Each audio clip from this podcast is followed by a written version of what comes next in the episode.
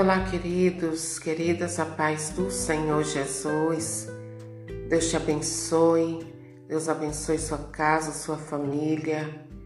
Deus esteja no controle da sua vida, da sua casa, da sua família e de tudo quanto você possui, no nome do Senhor Jesus. E eu quero meditar com você Lucas capítulo 15, versículo 25. Lucas 15, 25. O filho mais velho estava no campo.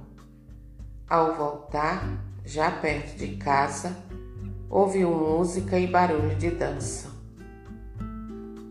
Então chamou um dos criados e perguntou o que estava acontecendo. Ele respondeu: É teu irmão que voltou.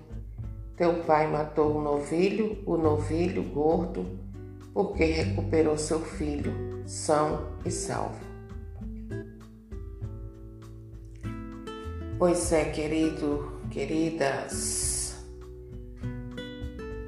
nós vemos aqui nessa passagem de Lucas capítulo 15, que muitas pessoas pregam sobre o filho mais novo. Muito se prega sobre o filho pródigo, no entanto, pouco se prega sobre o irmão do pródigo, o filho mais velho. E muitas vezes, queridos, eu e você, nós reivindicamos de Deus bênçãos que Ele já nos deu. Exatamente como o filho, o filho mais velho fez, reivindicando do Pai aquilo que o Pai já tinha colocado nas mãos dele já era dele. A gente fica cobrando Deus por algo que ele já fez, por algo que ele já nos deu. E aqui, queridos, uma pergunta para mim para você. Onde é que nós estamos errando? É preciso refletirmos sobre isso onde nós estamos errando.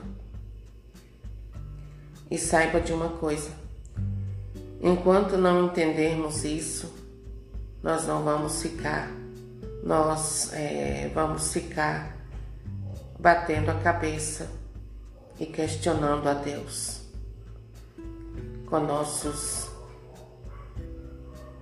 enroscos interiores.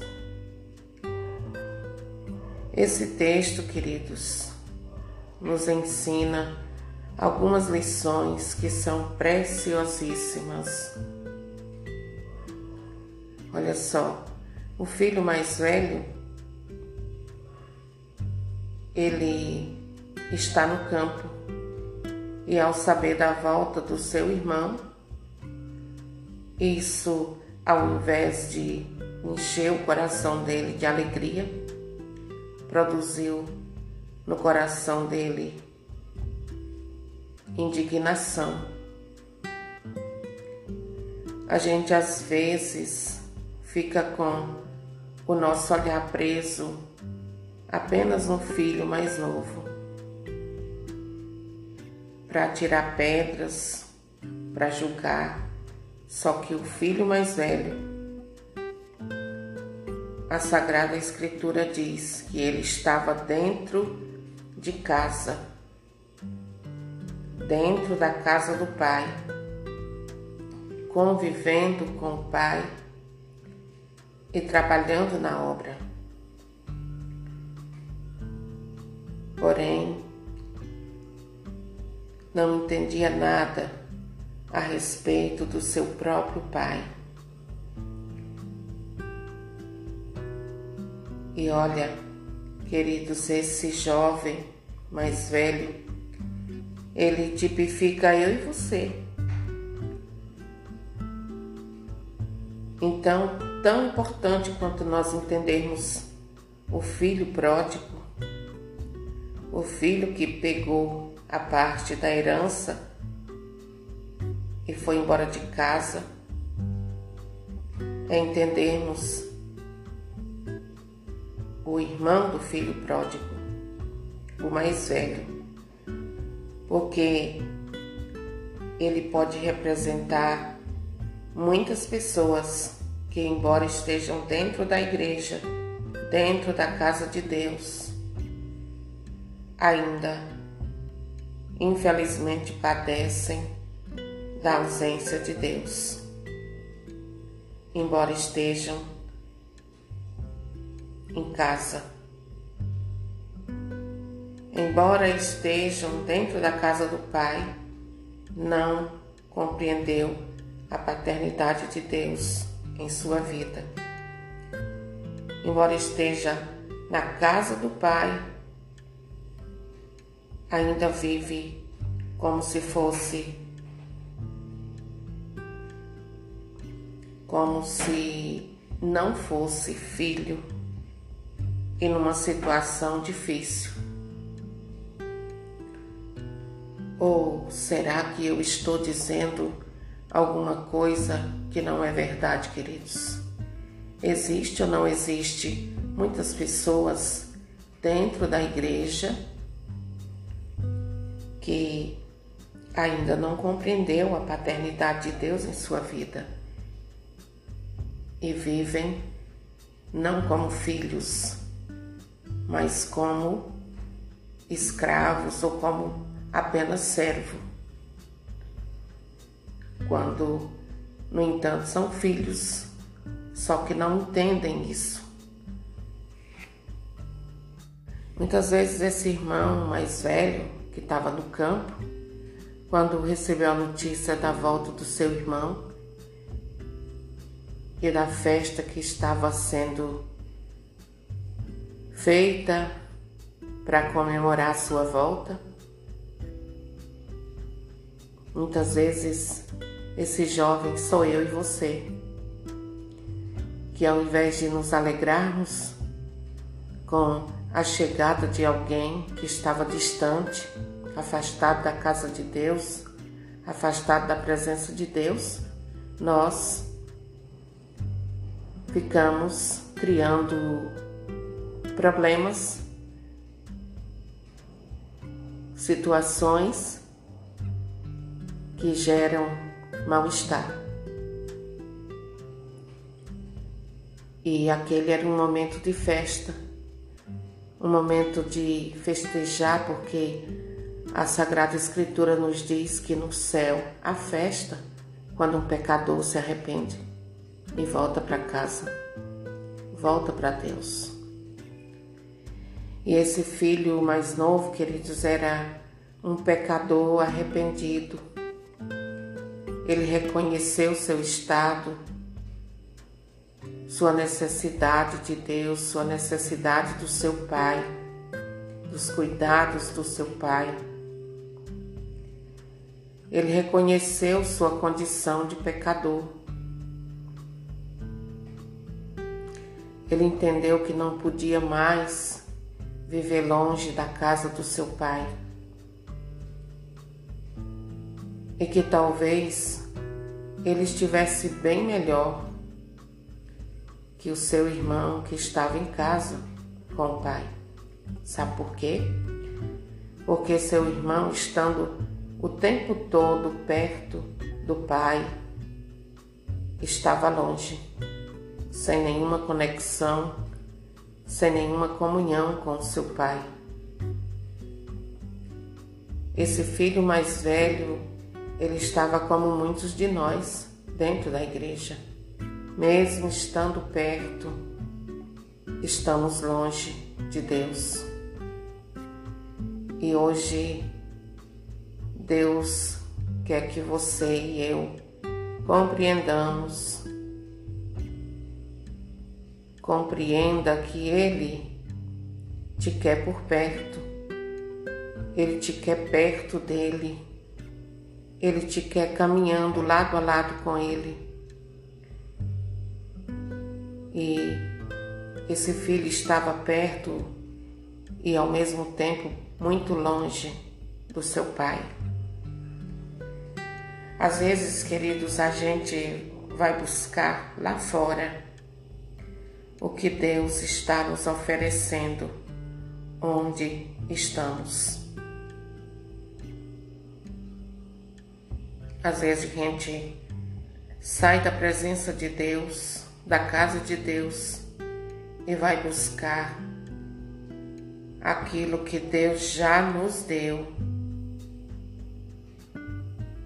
em lugares onde Deus não está, onde Deus não se encontra. E aí acontece a derrota na nossa vida. Se Deus não tem misericórdia e não intervém na nossa história, nós somos derrotados.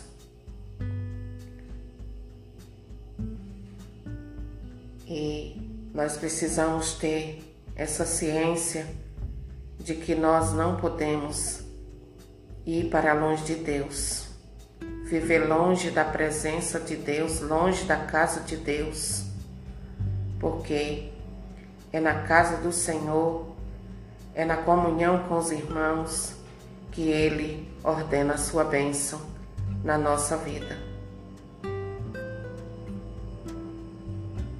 Eu e você, queridos, precisamos compreender de uma vez por todas que nós somos filhos. Nós não somos só servos, nós somos filhos. Antes de ser servos, nós somos filhos de Deus. Qual é a sua e a minha identidade? É de filho, de filha de Deus? Ou apenas de servo. Porque se você, a sua identidade em Deus for apenas de servo, está na hora de você entender que você, antes de ser servo de Deus, você é filho dele, em Jesus Cristo, nosso Senhor e Salvador, que nos deu essa graça através da sua morte lá na cruz, onde ele pagou uma dívida que eu e você tinha, uma dívida que era nossa. Ele pagou com o sangue dele. Por isso, hoje o Senhor te chama a olhar para Ele de uma forma diferente. E entender que você é filho e que Ele quer te acolher novamente. No seio da família. Ele quer novamente te cobrir de bênçãos. E saiba que, apesar de tudo que você fez, apesar do tempo que você ficou distante dele. Em nenhum momento ele deixou de te amar, ele deixou de pensar em ti. Em nenhum momento ele pensou em te praguejar, não. Ele ficou aguardando cair a sua ficha e você voltar, para ele te acolher com muito amor. É isso que o Senhor quer fazer com você que você nessa tarde, tarde gloriosa, porque é na presença do Senhor, possa voltar para a casa do Pai. Não importa o tempo que você ficou longe, não importa aquilo que você fez ou deixou de fazer, o mais importante é você voltar. E como este filho